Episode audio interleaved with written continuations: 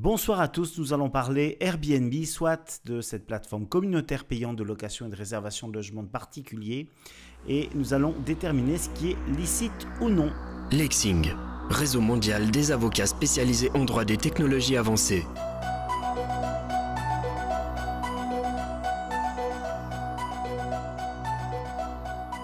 Voilà, vous connaissez désormais le principe de nos épisodes et je vous remercie parce que vous êtes plus de 700 à avoir déjà consacré un peu de temps à leur écoute. Je vous prie également de nous excuser parce que les premiers épisodes n'étaient pas montés de façon professionnelle et le son s'en est euh, ressenti. Donc l'épisode du jour est consacré à Airbnb avec un titre assez simple, Non, tout n'est pas permis. Alors on va prendre un petit exemple, vous connaissez désormais euh, donc ces exemples, avec une personne qui a de la peine à louer un appartement en cette période de surchauffe immobilière, en Valais par exemple. Et l'un de vos amis, qui est un grand voyageur dans l'âme, vous indique avoir été régulièrement client de la plateforme Airbnb lors de ses multiples périples, toujours à sa satisfaction. Il vous propose donc de tenter de résoudre vos difficultés en recourant à ce service, ce d'autant que les offres dans votre région pour ce type d'hébergement sont faméliques. Il n'y en a tout simplement pas. Comme cet appartement se situe dans une résidence cossue, vous vous interrogez tout de même sur la réaction de vos voisins. En effet, à votre souvenir, quelque chose avait été mentionné dans le règlement de copropriété. Vous interrogez en conséquence le juriste de l'association de propriétaires dont vous êtes membre, et celui-ci vous mentionne immédiatement une nouvelle jurisprudence du tribunal fédéral. Cette jurisprudence date du 4 avril 2019, c'est un arrêt 5A 436 2018 pour lequel nous avons donc mis le lien en fin d'article de présentation de ce podcast. Ce juriste se montre donc immédiatement circonspect. La question de savoir si une communauté des propriétaires d'étages peut interdire à ses membres de proposer à court terme des appartements sur des plateformes telles qu'Airbnb dépend des circonstances concrètes du cas particulier. Selon cette jurisprudence du tribunal fédéral, lorsqu'un appartement est proposé en location sur Airbnb, ou des plateformes similaires, il ne s'agit pas d'une location ordinaire, mais plutôt d'un hébergement dans le domaine de la para-hôtellerie. L'appartement concerné par cet arrêt se trouvait dans une habitation de luxe avec une infrastructure correspondante. Il y avait une piscine, un sauna, qui doit plutôt être rattaché au domaine privé, et ce n'était donc pas nativement destiné à des tiers. Malgré l'importance de la propriété, 26 appartements, le tribunal fédéral a considéré que cette structure commune est voué à un cadre plutôt intimiste.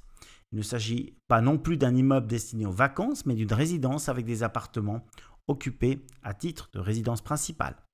Ces éléments caractéristiques plaidaient typiquement pour une relation étroite entre les habitants.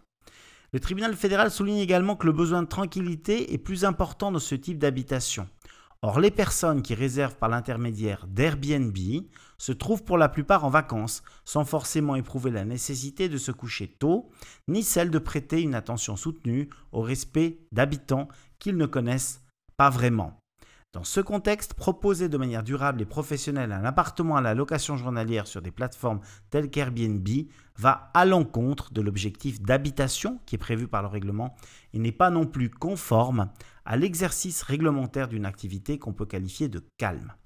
Le tribunal fédéral a donc considéré que la décision prise par l'Assemblée des propriétaires d'étages, c'était une décision formulée de manière générale et licite. Le droit exclusif du propriétaire d'étage sur ses parts d'étage n'est donc pas vidé de son sens ni privé de son contenu essentiel. Alors, un premier conseil qu'on peut vous donner dans ces circonstances, c'est qu'avant d'opter pour une telle commercialisation d'un bien immobilier dont vous êtes propriétaire, vous devez analyser le contenu du règlement de copropriété et de manière plus générale en parler à vos voisins, euh, essayer d'obtenir leur soutien pour éviter une décision telle que celle qui a été prise et qui a généré donc la décision du tribunal fédéral.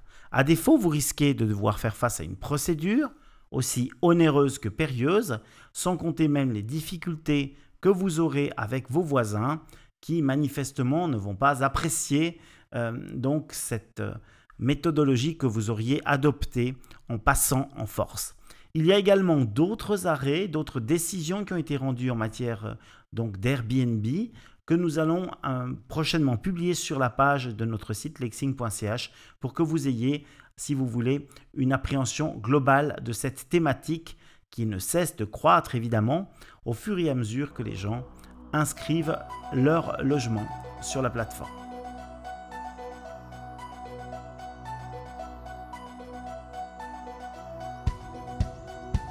Si ce sujet vous a plu, n'hésitez pas à le partager avec le plus grand nombre.